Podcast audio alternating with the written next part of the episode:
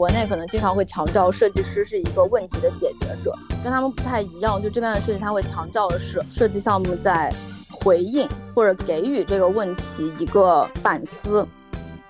设计和纯艺的一个大区别，并不是在于它的表现方式，而是我们在做设计项目的时候，和可能做纯艺项目相比，我们会构思自己的受众是什么样的人。其实伦敦给我的感觉跟北京有一点像，就它是一个非常非常有包容性的城市，就它无论你的收入如何，或者你来自于怎样的社会阶级，就你都有自属于自己的一套生活方式。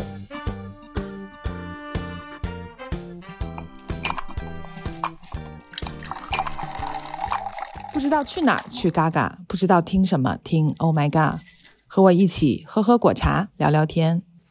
Hello，大家好，欢迎收听今天的 Oh my God。那么今天呢，我又请到了一个我多年没见的好朋友，然后我们这个系列又重启了，就是等于说是在呃世界各国生活的好朋友。然后呢，他呢又是我以前的媒体的前同事啊，就是刘洋老师，来给大家打个招呼。Hello，大家好。刘洋呢，他呢现在已经去了伦敦五年多了啊，然后现在其实，在大学呃教课，然后之后我们会会具体去聊啊。哎，那我们现在就捋一下，先说一下我们怎么认识的。好呀，我跟贾老师，其实我叫他平咪，我们俩当时是隔壁屋的同事，我们对我们彼此工作的杂志都是隶属于同一个媒体集团的，像我当时是在 T Magazine。的中文版工作，然后贾老师是在 King Folk 的中文版工作，然后我们的办公室就是两隔壁，互相聊。对，因为我我我我跟刘洋老师成为好朋友的那个，我自己是有点没有想到的，因为他以前给我的感觉是非常的高冷，因为其实他自己非常谦虚，他自己以前的那个 title 也非常的高啊，当然就可以对，就就是我就会觉得说哇，就是首先能力很强，然后呢，他他在他在那个管的那本刊的也很厉害，也很先锋，他本人呢，我感觉。也是很有个性的那样的一个人，但是后来接触起来发现，就是很多少女的一面。我这么说对吗？嗯，是的，我绝对是一个有少女心的人。就像我默默的非常的喜欢 Hello Kitty，但是我没有把它给展示出来。我也很喜欢一些非常萌、非常可爱的东西。李阳老师给我的感觉就是我以前心目中的国际大刊的主编的形象，就你非常的符合。我觉得你你是在捧 杀我，没有啦，没有啦。我觉得我基本是一个相反的方向，一点儿都不符合。那好了，那那我们说一下，就是就是其实跟我观察几个朋友，之前也录过，就是其他的媒体的朋友会觉得就是有共性，因为其实我们是一波的嘛，就是在一个一个的。然后我包括那个之前其实提过那个我听 o 那个主编郑磊，然后其实刘刘洋也认识嘛，然后包括刘洋本身呢，也是一个我觉得做出非常大的，就是在那个阶段的人生选择是非常非常勇敢的，而且从某种程度上，我觉得是，就是我肯定是不敢去去做的，就。比如说你从杂志离开，然后你选择回到你家乡昆明去开一家店，对吧？然后呢，又转到去伦敦，然后包括说，其实从一些世俗的维度上来说啊，就真的是放弃了，就是，呃，你虽然你自己觉得很谦虚，但是所有人看来，比如一本非常厉害的，呃，刊的负责人，然后哎，突然就不不去，就停止了，或者在这个阶段，你是怎么去做出这样的选择？你你那个时候是？遇到了一些你你觉得你的人生不满足的事情，还是还是你反而是一种 战略性的，就是激流勇退。我我们说啊，就这种，你你是什么契机决定你去改变？就是这个，我觉得这人生改变还蛮大的。其实怎么说呢？我现在想起来，我都有一点忘记了当时为什么做这个决定的初衷。就包括我知道当时我想做杂志，那是我从小到大其实都是想做的一个梦想。然后我也非常感谢郑磊，因为郑磊其实算是我的伯乐。是他把我给引荐给了轩，当时我们的整个集团媒体集团的负责人，然后从从此之后才开启了我在杂志的工作经历。嗯，然后嗯，当时我觉得我为什么选择离开的一个最大的原因，其实可能说大了一点，其实跟杂志或者和我的当时工作的整个环境，包括整个同事关系什么都没有什么关系。嗯，我就是觉得。嗯，在国内做一些内容，可能受到限制性会比较大。然后，对，就可能因为有时候做一些负责管理的工作的时候，可能也没有太多的时间和精力可以花在真正的做内容上面。嗯，所以你才会觉得说，比如说，呃，开一家店的这个选择，是因为你觉得希望说把你所有的想法和你希望呈现，因为店是比较好实现的嘛？你觉得这是一个载体吗？我觉得这个店就可能跟大多数人都会梦想能拥有一个空间，做一些自己喜欢的东西差不多。然后我当时觉得正好有这个契机，在我没有决定下一步想要做什么的时候，我想要给自己一个类似于 gap 和缓冲的时间段吧。然后就像你说的，这个店可能是比较容易实现，那也是之所以为什么我选择回我的家乡昆明，一个是因为昆明的整个气氛也比较适合发展一个比较主打生活方式、比较悠闲的一个空间，然后另一个方面也是因为可能实践起来会比较容易一些，因为毕竟我的家人都在昆明，就因为开一家店可能要需要经历一些比较繁琐的前期的筹备工作。但如果嗯，就是家里面有人帮忙的话，筹备起来会稍微方轻松一些，也快捷一些。所以这也是为什么我决定回去。而且我可能冥冥之中也想到之后可能还是会远走吧，所以我也想花嗯，就是陪伴我的家人一段时间。嗯，所以这也是为什么回到昆明去做这个店的一个原因。所以，我我就觉得，就是说，我说觉得很有勇气一个点，就是说，可能你还没想好下一步干嘛，但是你觉得现在一步可能不太 OK 的时候，你就可以下决定先停停掉。我觉得这个蛮厉害，因为一般人我们是要停，但可能先要找好后尖儿。因为，嗯，我觉得我可能是一个比较冲动的人。就我觉得，如果我想做这件事，我不立即去做的话，我就会非常的抓耳挠腮，每天都想着我真的很想要做它。我是一个可能没办法沉下心来去等待一个机会的人，奉行的就是想要做什么事情就要去主动的、立即的去做它。嗯，因为嗯，很多事情是等不来的。如果做了之后你觉得不太合适的话，那可能还有时间反悔。但如果你等等等，可能就一直花费在等待中，然后过了十年，可能还没有做成这件事情。对对对，我现在特别同意，因为以前我会觉得说是不是要有周密的逻辑的计划，后来我发现你的计划是通过行动去不断迭代优化的，这我现在特别特别认同。哎，你你当时离开北京，你对这个城市有什么舍不得的点吗？最舍不得的肯定是在北京认识的朋友啊。嗯。有可能在北京，像包括现在还居住在北京的前同事和我的朋友们，这是我最舍不得的一个地方。然后其他的话其实就还好，因为北京当时离开的时候也没有最初去北京的时候觉得那么的有意思和好玩了。就包括可能刚刚大概十年前去北京的时候，每天晚上都会。有数不清的演出想去看，但是到后来其实可能一个月能碰到一个比较想去看的演出吧。所以那个城市我没有那么的留恋，但是人我是依然非常留恋的。是，那是哪年呀？一七年吗？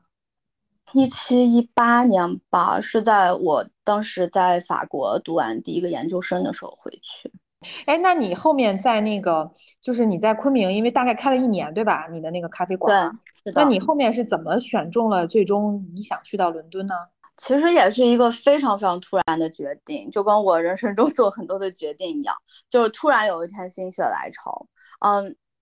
如果说是一定要回想一个契机的话，可能就是在处理开店那些具体的事情上面，让我觉得，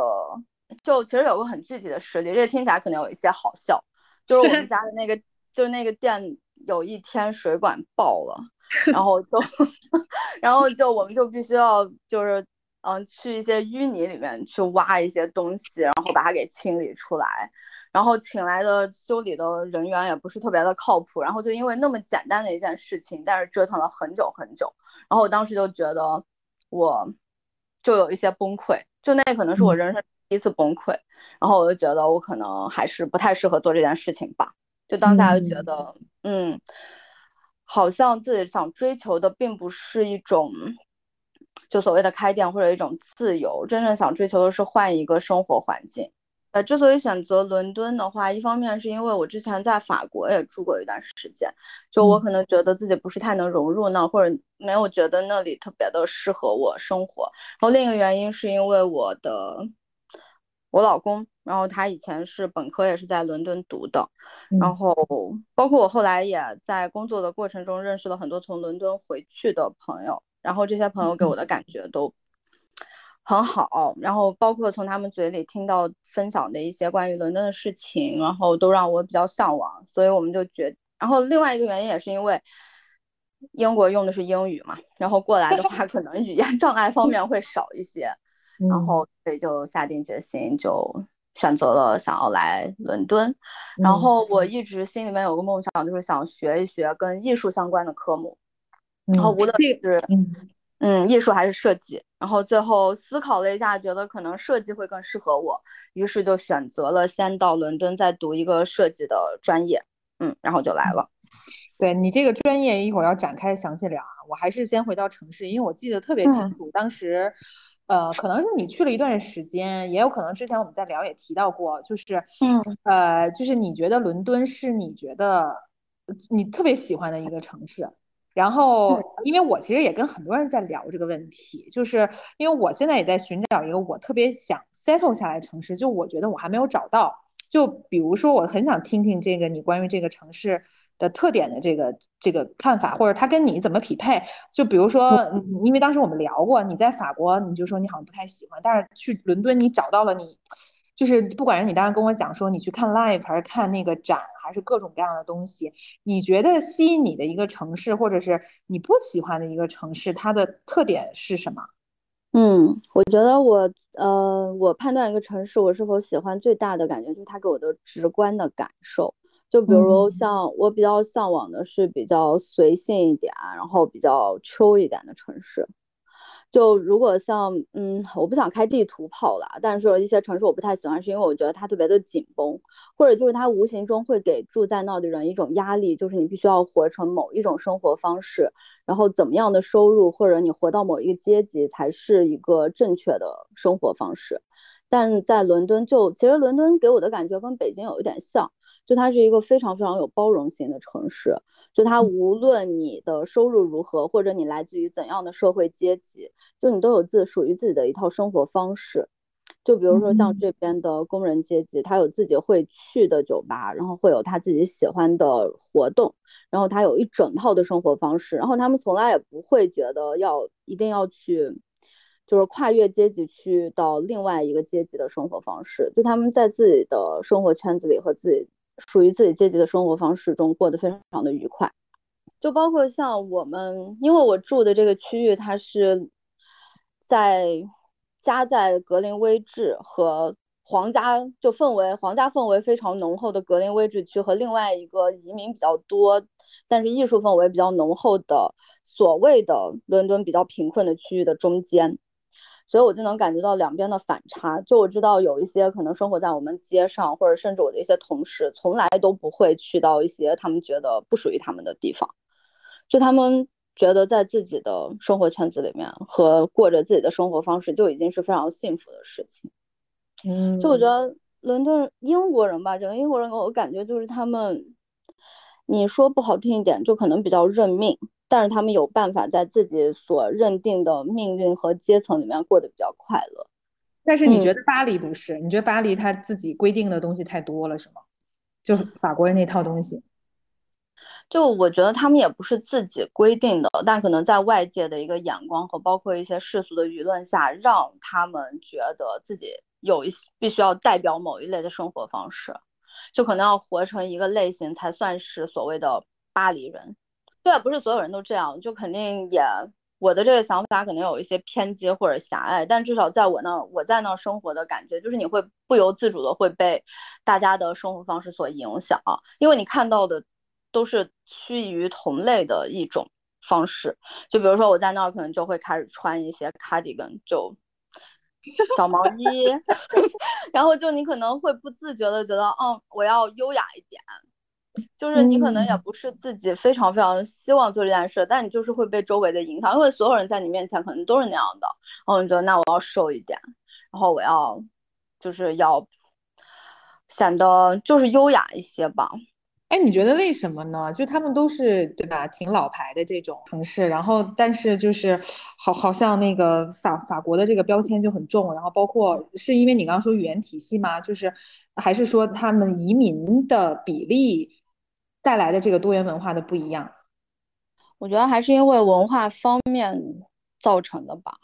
就因为伦敦它在文化方面真的是包容性非常强，然后开放性也非常强的。尤其就像就比如像对 LGBTQ 的文化这方面，伦敦绝对是先锋。然后它也会有非常非常多的移民都会试图的在这里做一些表达，然后创造一些属于他们风格的艺术作品。就有时候大家可能会觉得伦敦做的、英国做的一些事情可能会有一点太过于表面，就比如他可能会规定你。必须要有多少 percent 多少比例的少数族裔，然后他每年也会有一个黑人文化月，就他会有很多很多不同的主题的，针对所谓嗯针对少数族裔或者所谓的弱势群体做出的一些活动。就它就会它的文化的多元性，就让所有人生活在这里会变得比较有包容性和开放的心态一些，而且可能另一方面就是因为你这么就英国人骨子里面的那种假客气，或者说好听一点是绅士风度，说难听一点可能他们会想要在表面上维持体面和礼貌，所以就就算他觉得。这类人我不喜欢或者我看不惯，他也不太会表现出来。但是因为他这样的不太表现出来，其实给了这些文化生长的土壤吧。嗯，但你说伦敦的这种包容跟美国又不一样，对不对？是不是还是因为它有文化的根儿？就我觉得伦敦它的移民的来源可能更多元化一点，所以它在这里的碰撞会更加的 丰富一些。好，那那那咱们可以聊聊，就是你你的这个整个从前期刚去到 settle，可能它有一个很强的主线，就是你从上学，然后到现在变成 in house 了，对吧？就是你留在同一所学校啊，你你可以说说这个这个经过，因为刚刚你提了，你说你首先你比较明确的目标是想读艺术或设计，然后你是怎么选的呢？包括你怎么选学校的？其实读书是一方面，我是想读，但其实读书是让我能够最快到这儿的一个途径。所以就选择了读书。然后之所以选择这个学校，很简单，还是跟我为什么选择伦敦一样。一方面是因为我老公以前就是在 Goldsmiths 读的书，他的本科。嗯。然后另一方面，我在工作过程中也认识非常多毕业于 Goldsmiths 的嗯朋友，然后我觉得都比较能跟我聊得来，比较契合。而且另一个原因就是他的学费也比较合理，就可能相比一些。在国内更有名，但就只是因为排名比较靠前的学校而言，就它的学费会更性价比高一些。就我们的设计的全称翻译成中文听起来有一点奇怪，它叫做拓展实践，就是它叫 MA Design Expanded Practice。就是它之所以叫这拓展实践，就是因为，嗯，首先我要稍微给大家一些背景的知识。就 Goldsmiths 它虽然是一个综合。排名比较没有那么高的大学，但它的学科排名在全球都很。设计、media 和纯艺这三个项目是我们的王牌项目。然后这个设计它之所以会那么出名的一个原因，就是它的设立跟别的很多学校不一样。就是嗯，别的很多的学校的设计专业，它是一个所谓的学科内的传统设计专业，就它可能会分成产品设计、服装设计。建筑学就是一些我们比较常规能听说的设计的学科，它叫做啊，我不是故意转英语，但是就是它叫 interdisciplinary 设计学科，嗯，就他会想要他的学生就是比较 focus 在某一个领域的设计，然后在这个领域把这个这一类的设计在技术上做到完美。然后就沿着这一类的设计往下发展，但是我们的这个学科是一个叫，就是我们是一个跨学科的设计专业，就我们不会苛求我们的学生必须本科学过设计或者来自于设计的背景，它可以来自于各种不一样的学科的背景。设计其实它是一是一个非常广泛的概念，所有东西你都可以把它叫做设计，就像它出现的成品不一定要是一个产品或者是一个所谓的实用的东西。像我们的设计项目，你可以最终出现的可能是写了一段声音，做了一个跟声音有关的装置，它可能是一段表演，就是一段 performance，它也可以是，甚至你可以设计一个活动或者设计一个音乐节，就是它的成果，就是它的 outcome 可以是各式各样的。那老师会给你们什么样的作业呢？就是一个主题，一个表达。我们所有的做就是整一个 MA 的，我们这个 MA 的 program 是分十五个月，然后它分为了五个叫做 module 的部分，然后所有每一个 module 它都是一个 project based 的，就是它是一个以项目为主的，它是一呃我们都会根据一个主题。就都会做同一个主题，但是在这个主题之下，你可以去自由的发挥。它也分成个人和那种 grouped 的作业，是吧？嗯，对，嗯，因为设计它是一个非常强调团队合作的一个学科，所以在这个学习过程中，你有团队的合作和做一些 group works 是对以后的工作是非常有帮助的。他非常注重这个这个这个实践性哈，然后包括之后的落地，它不是一个空空很很很虚的东西。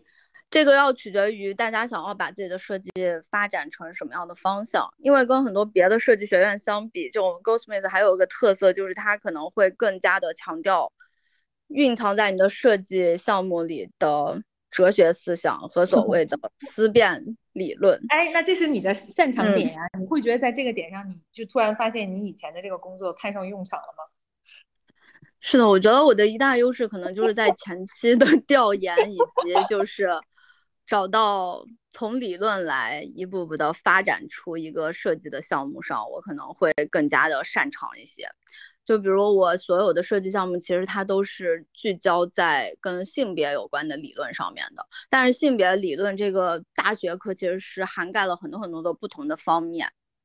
嗯，所以我的不同的设计项目可能对应的是其中的一个非常具体的领域。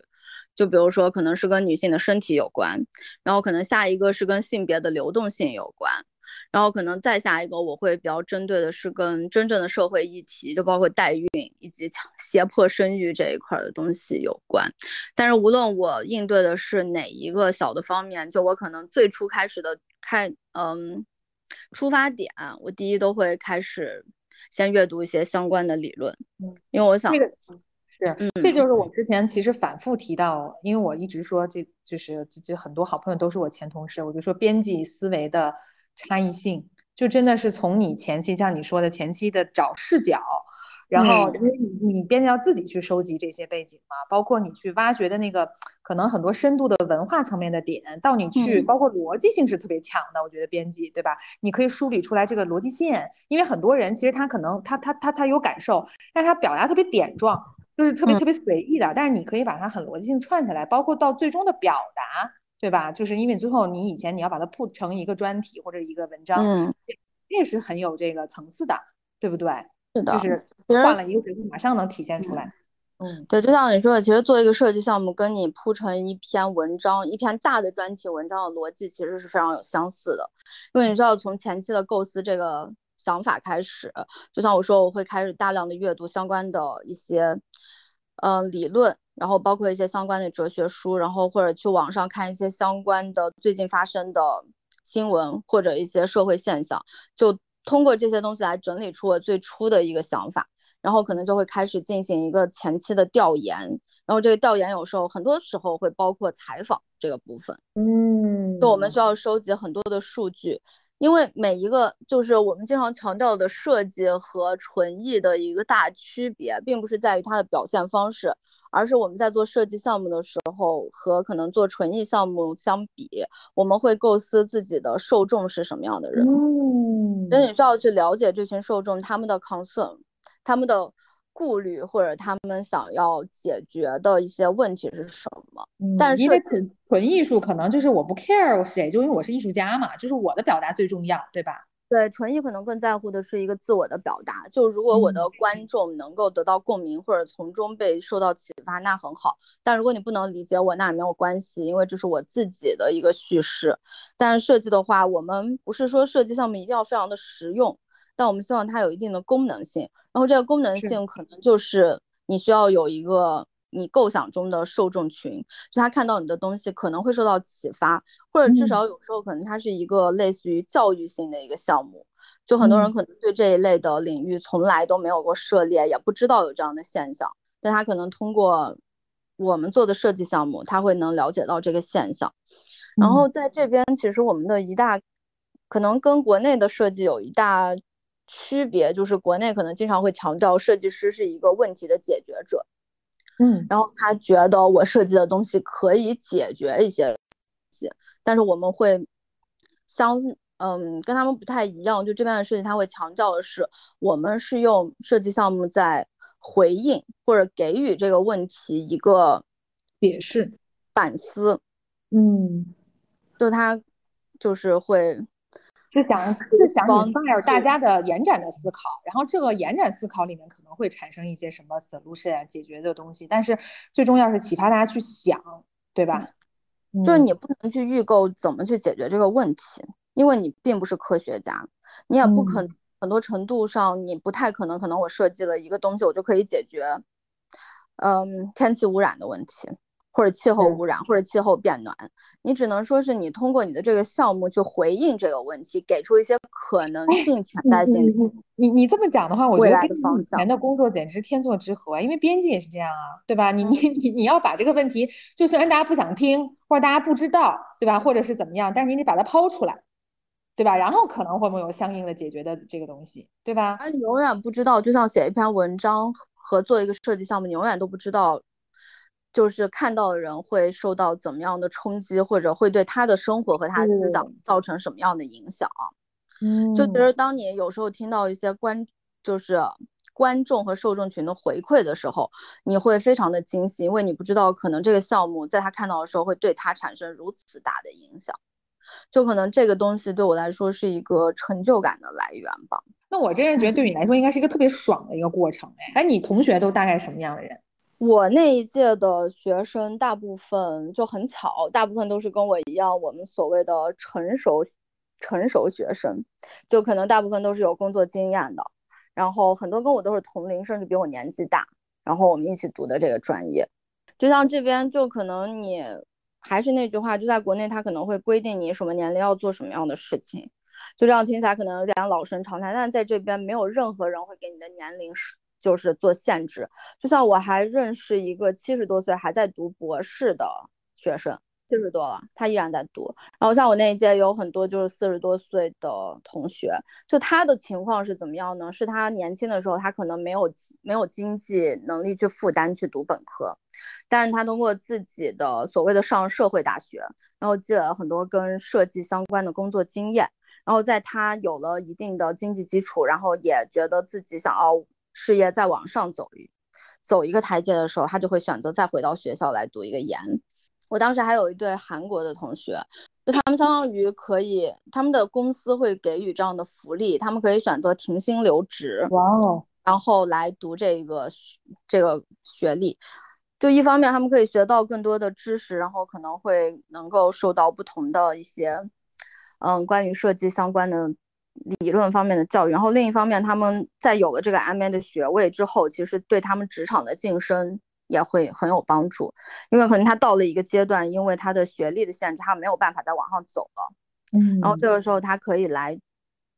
读一个研，然后这样的话，然后又有了在国外生活和工作的一些经历，然后他们回国之后，现在我知道他们都有往上升职。哦，哎，你这个学科的那个 apply 的门槛很高吗？嗯，其实说高也高，说高也不高。就像因为我现在同时也在负责一些招生的工作，就我们会作为，就我们更在乎的是这个申请人适不适合我们的专业，你有没有实验性。就我们不想要一个技术非常的高超，但是只有传统的设计思想的申请人。我们希望你是代表带着一种实验性的心态，然后想要尝试不同的。方式来做你的设计项目的，可是你要通过什么样的这个办法去去考核它这个这个特它这个 quality 是不是有呢？就像我刚刚说的，就在我们会有学校的负责招生的部门先来初筛，然后这个时候他需要上传他的。就所有的一些什么学历啊，然后什么英语考试这些东西，然后在学校 admission department 就是初筛之后，他会发到我们的部门，然后我们会有专门的另外的同事来审阅他们的作品集，就我们会要求他们的作品集里面要包含五个项目，就是他可以通过这五个项目展示他的设计的技能和他的特质，以及他对什么样的兴呃话题会比较感兴趣。哎，可是如果说是成熟的那些，你说的那个有其他工作，他没有设计作品啊，就是我的工作作品你就要做呀，哦，要单独做，对你必须要做出一个设计项目。然后我们今年因为项目非常的受欢迎，我们增加了一个新的所谓的小任务吧，但它其实是一个非常开放性的，就我们要求他们要做两部分的一个任务，就第一部分就是你就看向窗外，你看到了什么？然后你可以用你的设计的方式来把它表达出来，告诉我们你看到了什么。就它可以是一段诗，可以是一段电影，然后你也可以就是做一个拼贴，就大家做出来的东西会超乎你想象中的有创意和不同的形式。然后第二部分就是你，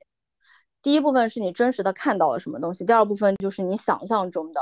窗外是什么样的。你这工作也太有意思了吧！就我觉得这个工作让我感觉最有意思的就是你可能每天的内容都不一样，就你每天接触的人，就包括我们教课的时候，因为就学生们会带来的项目，每天带给你的那些东西都不一样，然后你永远都可以看到一些新的东西，然后同时肯定也会对自己的想法有一些影响和冲击和碰撞吧。哇，太太好了！那你，哎，那我就想问你，你你从呃读就作为学生，然后到转化成老师的这个过程顺利吗？或者是你读学生的时候，你没有想过说你读完以后你要做什么吧？我想过在高校工作，因为我其实想要追求生活和工作比较平衡的一个状态。那其实高校是一个比较好的选，嗯，对的。然后他可能会比较有一个工作的。上下班的固定时间，但是我其实当时没有能想过我是会可以教课，就我当时只是想着我可能可以去，比如说高校的对外的宣传之类的啊，对，就类似的，就我们叫 professional，嗯，staff 方面的东西，但是就对这个时候我要说到，也感谢我当时的导师，他也算是我的伯乐吧，然后他在听说我在人生处处有伯乐。是的，找工作有时候就是个玄学。就他当时听说我在找工作，因为我找他要给我写推荐信，然后还有说为什么不来教课呢？嗯，因为我可能在啊，虽然这么说有点自夸，但是我在整个 MA 的学习过程中都表现的非常的好，学霸。我的每我的每一个项目就是都非常的，这个我真的不不不怀疑，而且我觉得你你你的一个点就是。就是你给人一种很靠谱的感觉，就是除了说，呃，就是学学科优异，我就觉得这个人很，就是情绪也很稳定，然后他的这个什么也很稳定，就给我这样的感觉。是的，嗯，我我而且我是一个非常负责的人，就我是一个如果我的工作没有完成，我就会很焦虑的人。但是我同时就是我的设计项目可能又能同时展现出来我比较有创意性的、比较天马行空、夸上天了，这种比较野的一幅。好啦，你你完美。没有啦，但就是因为肯定是因为比较表现比较好嘛，我开玩笑，才会给我这个机会。其实你是平衡的很好的，就是理性和感性，因为我觉得到到最后。我们说是优秀的人，还是说在他领域里比较成功后，我们看似好像你你很谦虚说遇到了很 lucky 的事情，我觉得他就是这两者之间一定是要 balance 的很好的，不管是你的理性、你的你的创造性，或者是你的你的呃灵光一现的东西和你非常持续稳定性、体系性的东西，我觉得这一定是也要 balance 的嘛。这方面真的我也比较，我觉得还是也有一定的幸运的成分在啦。就因为可能就冥冥之中偶然就选择了这些学科，就我可能选之前我也没有想到我能够那么的，就是去理解这就我们学校的这个设定和这个设计的整一个概念会非常契合我本人的一些想法。因为如果我当时申请了，可能就是别的学校的话，像那些比较强调你的完成度和你真正的设计方面的技巧的话，我可能会过得非常的艰难。因为我其实对软件方面就是我会用，但是我真的用的一般。就我可能在实操方面根本不可能比得上很多在本科他就学了四年的设计类的专业的学生，但是。嗯，所以这个学科其实也是冥冥之中非常契合我的优势。嗯，那你你现在在教课的就是你当时学的这个 course 是吗？对的。哇哦，嗯，展开两聊。其实就像你说，刚刚我一开始工作的时候，其实我最难克服，也不是最难克服，就我一开始就要克服的心理关，就是可能我之前的很多的老师都变成我的同事，就可能在这边是个非常 稀松平常的事情，但是在可能我们东亚人的那个理念里面，就它还是会存在一定的阶那个地位上的悬殊吧，就你不太可能对你的老师是完全的平等的。所以我可能经历了一段时间，就是这个角色的转换。就比如像说，我一开始我给学生做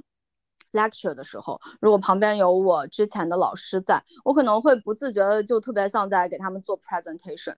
就我可能每讲完一页的时候，就会看一下他们，然后我可能会想要寻求他们的一些反馈。就因为很熟悉，就是之前的这一套师生的关系，而且他们也不遗余力的一直在帮助我，因为我是一个非常在这个领域是一个全新的刚刚开始的人，所以他们会教我很多很多很多的东西，就对我非常的支持。但是就经历了一段时间之后，我可能就会变得更勇敢和自信一些，就我可能会可以提出我自己的一些意见，如果我觉得这样的设计不太好，或者我会变得更。多表现一点点，但对你们学校印象特别的好，因为第一就是刚才你在介绍你学科，我就觉得非常的人性化，然后我又觉得你们学校的包容度非常的强，就是就是我不知道你是唯一一个从学生立马转成老师的人吗？就是我是觉得就真的很很很 open。我我是我是我们目前我们整个 department 的唯一的中国人啊，就之前也有是从学生转的。但是就是我是唯一的中国人，嗯，哎，那你你觉得他们在选择老师，他看的 quality 是什么呢？也是刚才你在传递这个学科背后的那个 logic 的那个本质的那个东西，是吧？他更嗯，一方面就是你作为一个老师，你肯定是要完全，也不是完全吧，就你是要非常熟知这一套我们想要教的体系的，而且你是觉得这套东西是好的。就你还是要有认可度，然后第二部分，我们的老师非常强调就是有同理心，就我们不希望打造就是老师和学生之间的那种层级感，因为我知道有很多别的所谓的名校，就他们的老师可能就会比较 arrogant 一点，对吧？非常的就是学院派，你应该去 follow 我这个东西。对，就可能比如说写邮件，你就需要写 professor 谁谁谁谁谁，然后平时如果不是我的上课时间的话，你是不可能联系到我的。但是我们的教学的整个环境会是比较自由和平等的。就你虽然你是我的学生，我会给你的作品评分，我也会给你相应的意见，但我们不会强迫他一定要听。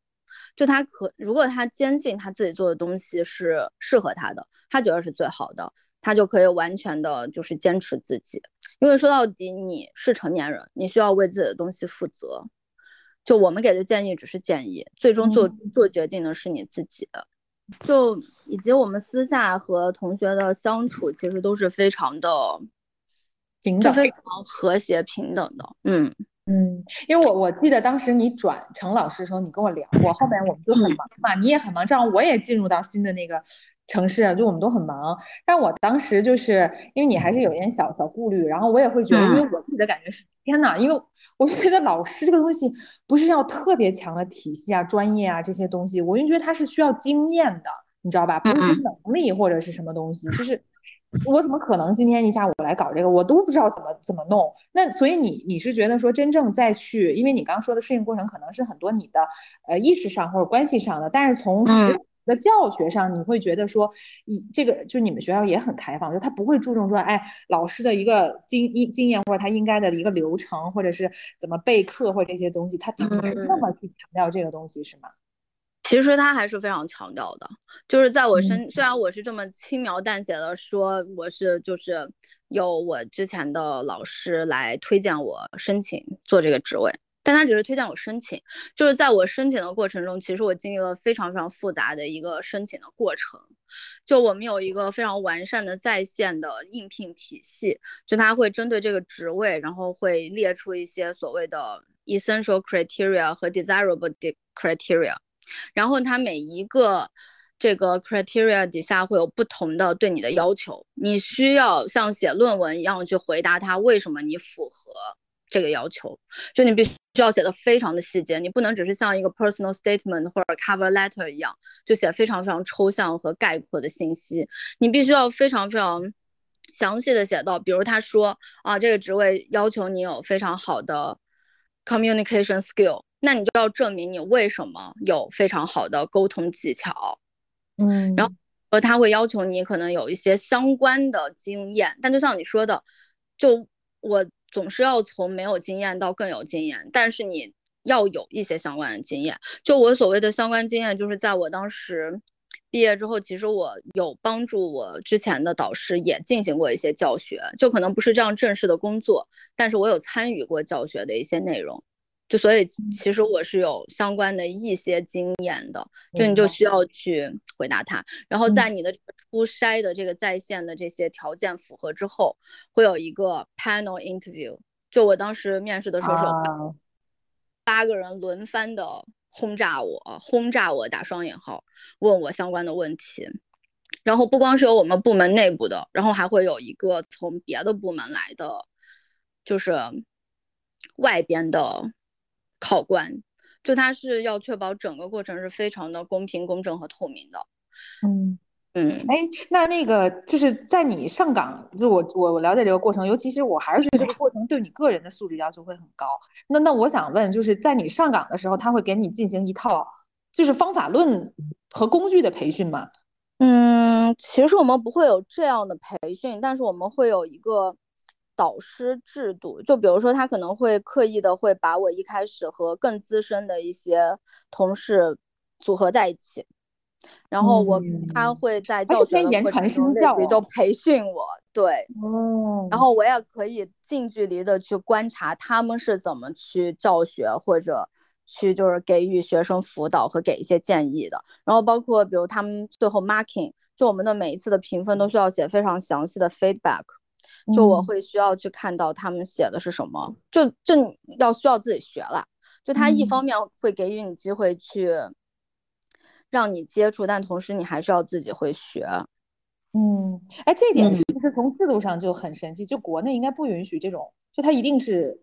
就是大学就是专科本科就毕业必须得是老师，他才有可能变成老师，是不是啊？嗯，不是的，现在取决于不同的学科，但是国内它现在可能会比较要求你的学历，就比如你要教本科，你必须是 PhD，必须是博士。嗯，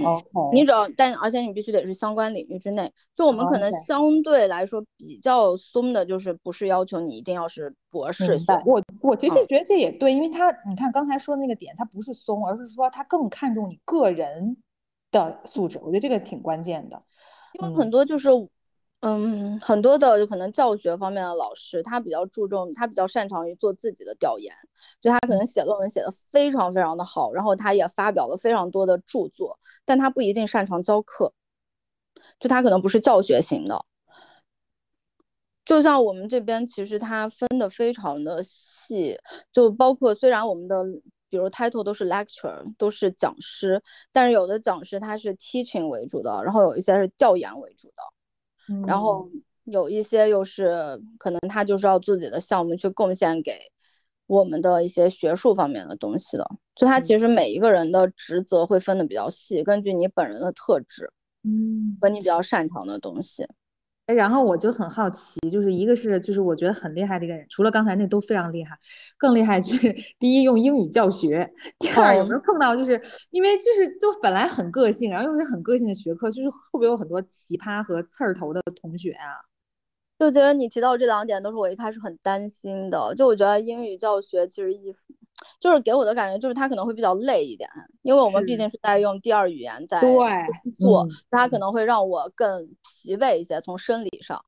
但是其实你在这儿待久了之后，你就不会那么纠结于啊，我必须要每一句话的语法都要非常非常的精。嗯嗯。就他还是会比较强调于你的表达，可是我必须要强调，就是真的口音一点都不重要。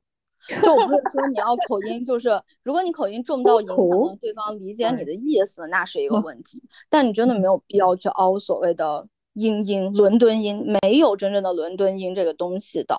就你不要有时候想，因为我经常会见到一些人在调调整自己的口音的时候，其实忽略了他表达的意思，就他可能口音听起来非常的地道，但你不知道他在说什么。就其实你只要克服了这一关，然后就是它是沟通，你只要把它讲清楚，就你用这个句间深的词和你用一个比较简单的词同样的意思，你没有必要去用到那么学术的词。嗯，对。就其实你只要克服了之后，其实你在沟通就是教学用英语是没有任何的问题，包括跟同事之间的沟通，我也没有什么问题，但就是会比较累，因为比较伤脑子。你必须要在脑子里面过一段。哦。一开始其实最大的 challenge 不是在教学，是在社交，因为就是英国这边都非常喜欢下班之后大家同事之间会聚在一起喝个酒，就可能我刚开始的时候往往会错过那个插话进的时机，因为当我在脑子里面先消化一下，然后组织一下语言，再想说的时候，别人已经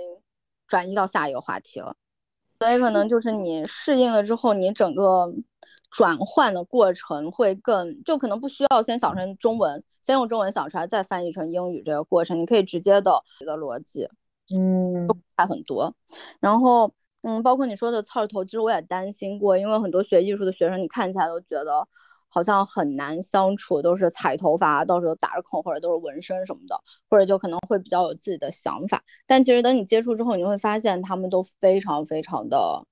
尊重老师，然后他们也都很有想法，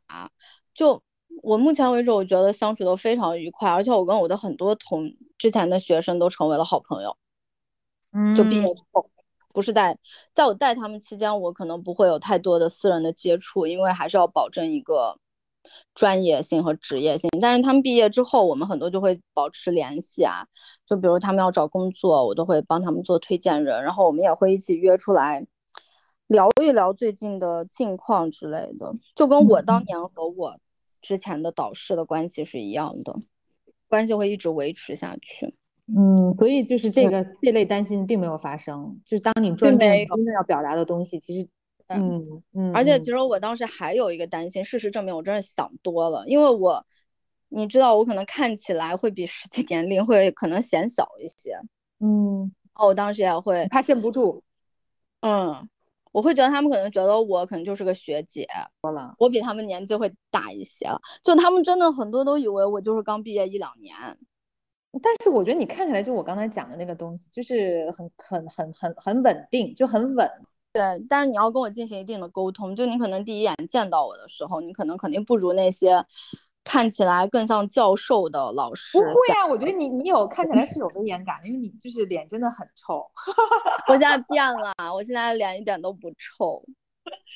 好啦，那嗯，刚才这盘很有意思，然后就正好你聊到说你跟你的同事啊什么这些下班之后，然后可以我们从这个工作聊聊生活，就是因为一开始我们也说嘛，就伦敦，因为我最早听你说就是说，因为王葛还看球对吧？然后你没有看球又看 live 又看这些展，然后包括你还有同现在有同事的 social 了，你有自己的工作 social 圈了，你你你聊聊你的业余生活。平常就是基本上上班之后下班，如果有时间，大家就会去快速的喝一杯，然后聊一聊今天怎么样啊，然后讨论讨论一些跟工作有关的东西。嗯，就很多时候我们可能开会不会是特别正式的坐在一起，我们今天来开个会，很多时候可能就是喝酒的时候就聊一聊，就会制定一下，然后商量一下，嗯，下周这是个啥频次？比如说下班之后的 social 是个什么频次？取决于季节，就如果是冬令时，因为它天黑的太早了，可能三四点就黑了，大家可能就没有那个心情，都很想早点回家。但是现在改成夏令时之后，很快就要可能十点钟才会天黑，那基本上可能每天都会吧。哇哦，你们怎么 跟日本人一样，下了班还要续好几摊儿？是的。都是这样的，就可能快速也不会那种，就是一喝就喝两三个小时，可能就喝一杯，喝一个 pint，哦，那蛮好，一个小时左右。你觉得他们的 social 的度，就是从工作圈 social 度还是比较就是有边界感？对吧？那可能这个也是，其实有一点点超乎我的想象。这取决于你跟这个同事的关系。就我一开始也觉得，可能这边人特别有边界感，从来不谈自己的私人的问题啊，也不说自己的隐私。但是可能也得看部门的氛围吧，因为我们的部门的氛围就是比较轻松，然后大家都比较同事关系比较紧密的，所以其实大家什么都聊。就也包括我们的一些活动，大家也会带自己的家人，尤其比如学生的展览，大家一定会带自己的。家人、孩子什么的都会带过来，然后其实也会聊自己的私人生活，就好像没有觉得有多么的疏远。嗯，可能唯一就是除了像现在这样放长假，大家可能就不会再约着见面了。因为，以外就是邀请对方来自己家里嘛？嗯，不太会到家里，因为可能也是跟现实情况有关。大部分的人可能都是租的房子，或者就他可能都不住在伦敦。像我有一些同事都住在海边，就可能每天要通勤一两个小时来伦敦上班，就其实也不太方便邀请别人去家里。哎，所以伦敦也是属于那个租房子非常贵的城市啊！伦敦绝对是全球顶级的贵啊，跟什么东京、纽约应该是差不多的。我的房子就反正肯定比在北京贵多了，嗯，但是是一个合理的价格，嗯，而且我因为非常啊，就我现在住的房子离学校很近，就所以我可以省去一大笔的那一交通的费用，我都走路。你你跟我一样，我也是。最后我上次说我搬了半天家，最后我就是选择了马路对面，因为这真的非常的，就通勤这太消耗人了，不通勤真太好了。是的，而且因为就整个英国的交通系统经常出现问题，就比如说会有罢工啊，或者信号出问题，就它可能都会影响你能不能准时来上班。所以我觉得能住近一点，一方面也比较靠谱，一方面真的很省钱。这边的交通非常非常的贵，非常的贵，基本上我来了以后就没有打过车。因为打车真的是贵到离谱，哎，不会比北欧还贵吧？我去的最贵的就北欧，真的很夸张的那个交通费，打车费。反正反正肯定你打一次车是不可能下一百块人民币的，哪怕很近，可能起步价就一百吧。因为我太久没打车，我也不能给你一个非常精确的数，但是就非常贵。就比如我周末每天出去玩，我都是坐公共交通，但怎么着也得十磅以上吧。有一天，嗯，哎，那你现在自己家就已经是，就是你开始就全是你自己家具了吗？就是你已经完全是一个 settle 的状态去去去装点？没有，我所有的家具都是房东提供的，因为这边的房子是要求 fully furnished 的，就所有的大件他必须要提供。他和你意吗？啊？就合你的心意吗？他们他们的那个提供的？他们他们就是宜家。就是宜家的 木质的那一系列，就也不会太丑。但你可以通过软装，就比如说我会放一些装饰啊，然后插一些花，然后会让它看起来比较像我的风格。你这个房子大概已经住了，因为上次我就是从上次我知道你搬家，大概是不是已经住了两三年了？我一直没有搬过家，我从伦敦，我到伦敦就一直住在这儿。哇，有有有给你疯狂的涨那个？房租吗没有，我的房东人非常好，这也是为什么我们一直选择住在这儿的原因。嗯，OK，那你自己除了工作 social，你个人的时间，你们俩，你们周末，比如你你是怎么，你的 typical 周末是如何度过的？就是我一定周六会去看展，永远都看不完。而且其实看展一方面，它其实也是我做 research 的一个过程，就我需要看这些新的东西，就包括比如我给学生讲课。我们会辅导他们的项目，就我需要给一些 reference。那如果我自己不学习，不去看新的东西，我从哪里来给他们这些参考？所以你看，你这真的是 dream job，就刚才说的，你的工作和生活是完美的结合在一起。我现在非常满意，目前为止我真的非常满意，我没有什么可抱怨的。那能赚更多的钱肯定是最好啦，但目前为止我没有什么可以抱怨的。OK，你有一天一整天是去看展，而且可能这一天不不只看一个展，是不是？基本我会去一个地方看，但那个地方不一定只有一个展。嗯，那我是会去两个地方看。嗯哦，就伦敦大大小小的博物馆，就是满大街都是的程度吗？没有满大街都是，但是至少，反正你每周能安排一个，绝对不会安排不了。嗯，然后周日呢？周日一般就是家庭日了，就我每肯定会跟我妈妈视频聊天。然后在家洗洗衣服，然后有时候下午会出去见见朋友什么的。然后如果不出去的话，基本就是在家休息休息。哎，你现在还看盘剧啊？你以前很爱煲剧哎。看呀，依然在看。还有很多时候，比如在做一些设计方面的东西，它可能就是一些手上的活儿，那我就会看剧，放着剧的背景。嗯。哎，王王可现在在干嘛？他现在还在继续读他的博。嗯，还是同样的学科吗？嗯，他现他读的是跟传媒有关，media。我不知道我有没有跟你提过。嗯，我怎么记得是读跟女性相关的？没有，他的 M A 是 Gender Study，但是他 P H D 又回到了 Media，应该。然后可能你们俩不会双双留校吧？他不会，他没有打算要走这条路，而且我们也不想要再在同一个行业里。对。那 暂时现在还是会跟文，应该还是会跟什么文化呀，然后媒体啊、艺术相关了。哦，就这块其实就是我一开始问你们走的点，我还很想问的一个点，就是因为你你也是结婚挺早的，对不对？就你也算早，对。然后就是说，因为你刚才也提到嘛，就是因为我觉得你俩的曾经的呃呃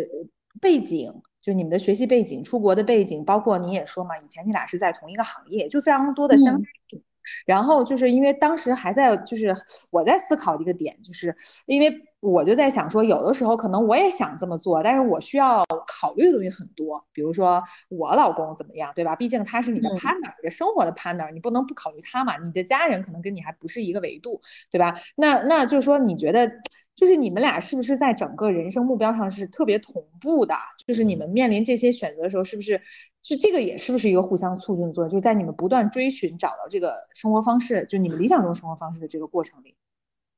是我觉得这个肯定是最关键的一点了。就也不能说是同步性，但我们会有一种就是统一性吧。就就比如说，当时我们一起决定从北京走，就可能都到那个时候，差不多前后脚有了这样的想法。然后包括我们想再来伦敦，也是差不多都在同一个时候有这样的想法。因为可能就是我们经历的事情也比较一样，就包括在北京，那我们经历都是做媒体的，所以经历的媒体的整个变化过程其实是一样的。然后他那边会比我们这边更加的受限制一些，你也知道。嗯，是。然后像从昆明到英国的话，也差不多吧，就可能一商量有一种一拍即合的感觉。然后当然肯定也因为一些客观条件上都可以满足，就比如我们都可以申请到来读研，嗯，的背景相关嘛。就我刚刚说，就你们既然在你们认识之前都一起出国，呃，对对对，比如他在伦敦，你在巴黎，其实还是说大家就是，对吧？这个是相似的，嗯，那。肯定就是，就像你说的，我可能也是一个比较理智的人吧。那如果我选择要走进婚姻，跟一个人共度很长的时间，那肯定还是有一些客观上的条件，你是要比较对。就我可能会有一个硬性的，所谓可能说出来有一点好笑的一个要求，就我希望对方至少得掌握一门外语吧。就这样的话，就是 可能如果你想要改变不同的生活环境的话，那它是可以实现这件事情的。因为我知道学语言非常的难，你不是说一时间就可以把它给追赶上。那如果我来了，然后我的 partner 是一个，比如说不会说英语的人，那他在这儿他也不会开心的，他肯定会非常的痛苦。哎呀，所以我觉得这个就是给大家也也有一些启发，尤其是我们很多年轻的 听众，因为我我特别就是在你这一点上我特别感慨，因为我一路看你的人生的这个这个这这几年的过程嘛，因为你浓度也很高嘛，然后我就一直在为什么把这个问题留到最后，就是因为真的是我是觉得最后大家如果真的是进入婚姻，他真的是你的生活的合伙人，就我觉得是这样的，就你俩合伙开公司的那种感觉，所以真的是得。有这个价值观和目标的一致性，然后包括现在多好，对吧？就今天聊完，我也非常的开心。嗯，我觉得就是在我看来，所谓的一段好的婚姻关系是这样的，就它不能是依附于另外一个人。就你要想在任何的环境下，你们两个人都可以作为独立的个体能活下去，然后能活得不错，那其实就要求你可能两个人都需要具备一定的能力和技巧。嗯，就如果我就是如果一方非常非常的强，然后另一方觉得那我可以依附于这一方，他会照顾我，或者对，就如果有他 OK 就可以了。我觉得这样也不是特别的健康，而且就作为我自己，我觉得就我而言，我也没有那个信心，或者也没有那个实力可以去照顾或者承担另一方的生活。对，我需要的是一个比较平等和独立的关系。说太好了，说太好了。对，其实像我们平常的社交也大部分都是独立分开的。像我就除了周末我们会在一起，那其实工作日的时候，就像我有我自己的社交活动，然后他也有他自己的活动，所以其实平时我们就是会比较独立分开一点，就可能跟在北京的状态也差不多。在北京的时候其实也是的。住在一起。但是同时，你们有非常底层和和这个本质的联系，这个我觉得是大家就是反正我是感很强烈的感受到的，就是你你说，因为价值观是一致的，目标是一致的，只是说在下面是独立的个体去去，嗯，对吧？这个是特别好的一件事儿。嗯，而你的兴趣爱好不是说得完全一致，但至少你要能够共同的去欣赏某一类的东西。那比如说，就像我我们看展，那至少大家都要享受这件事情。那如果对方是一个不愿意看展的人，那我也不太可能做到每周都去。他不可能只是一个单纯的陪同的角色，那我自己去可能会更好。我希望的是，就我们都能享受这件事情。嗯。好呀，今天也聊了很多，然后我真是觉得，就我收获都很大，就是包括从从干货上，就你的这个学科，然后我觉得，对我觉得今天听完，很多人可能都对你这个学科很感兴趣，真的，我们回头在底下可以啊，我这个招聘邮箱，招生邮箱，希望能够宣传我们的学科，就大家可以在小红书上随便查一下，其实我们的反馈和 feedback 非常好，而且我们的排名也 非常的高，但是就是在国内可能宣传的没有那么的。哎，我觉得我现在弄下来，我觉得今天全篇都是你的一个巨型的软职，真的，从你个人的现身说法。嗯，真的，我就是一个活广告。因为真的，真的客观说，我其实没有很清晰，我不知道你是负责招生这一趴，你知道吗？也不是负责招生，是这样的，就我们所有的啊都要兼顾兼顾这一趴。对，就我们百分之。我可以给你讲一下我们的工作的比例，百分之四十是 teaching，百分之四十是 research，然后这个 research 就是你可以调研和做展览，做你自己的项目，然后百分之二十是所谓的行政的职务，就是职务，然后我正好我的行政职务是关于招生，因为可能也跟我以前的媒体的工作经历有关啦，就你可能还是比较会做一些相关的宣传和在交就交流方面可能会比。别的会更擅长一些，知道哪些点可以推一下之类的吧。就所以这是我的百分之二十的行政的职责，但其实只是我很小很小一部分。就我的主要还是教课。我现在懂了。呃，由于从你的这个分比例分配，我又对你们学校有了一份好感。嗯，就是我觉得非常非常的科学，就是不存在说有人就是要一直做行政的，也不存在说好像你教课怎么样你就不要做这个事情。那他本来就是，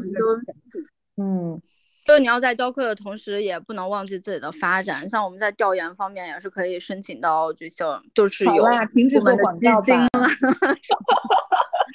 嗯，好，那我们最后收个尾啊，就想问你，因为是我们这种国外生活系列，我都会问，因为你们选择了一种全新的生活方式。因为我们真的以前很多读呃听众听到我们这个以后说。哦，帮我打开了一个新的思路。那你最后，嗯，你你来提炼一下，你你认为什么是好的生活方式？其实我们刚刚有有多多少少都有侧面带到。你觉得什么是好的生活方式？以及你现在你觉得它达到了一个你你心目中的一个一个标准吗？我觉得好的生活方式就是让我不焦虑，不会让我生气的生活方式。嗯，就我不是说每天都过得如沐春风，每天都巨开心，但至少我每天醒来，我不会觉得啊。又是糟糕的一天，就我不会一睁眼就开始焦虑，以及我看到我周围的人和事情和发生一些事，就我可能不会那么的愤怒，就不会因为一些别人的行为让我很生气。就我觉得他至少能保证我情绪上大体是一个稳定的，这样对我来说就是一个比较好的生活方式。当然，最好是不要为了基本的生活担忧啦。嗯，我也不想要，不是说我要多么的有钱或者能买一些。非常非常就贵的东西，因为现在也不太可能。如果我想要买特别贵的东西，那我就可能会留在国内，可能可能性更大。好吧，就是非常感谢。对，然后就是在文化生活方面能比较富足一点，对我来说比较重要。嗯，太好了，好呀。那这么说是不是太矫情了一点？好吧，主要没有啦，没有啦。能能让我的情绪好一点就不不容易，因为我真的也是一个非常容易暴躁、情绪化的人啦。其实我没有感觉到，可能工作中肯定是稳定的啦。嗯嗯嗯，好啦好啦，那今天我们也聊很多，就是希望给大家带来，就我我我刚才也讲，我自己真的收获很多，希望给你们也带来一些灵感。然后我就希望早日去伦敦，然后大家可以早日就是去伦敦读。你的这个科目。对，大家可以了解一下哦，可以在小红书上搜一下 Goldsmith EP 或者公屏给你打出来。好的，好的，感谢那跟大家，拜拜。谢谢平平，拜拜，拜拜。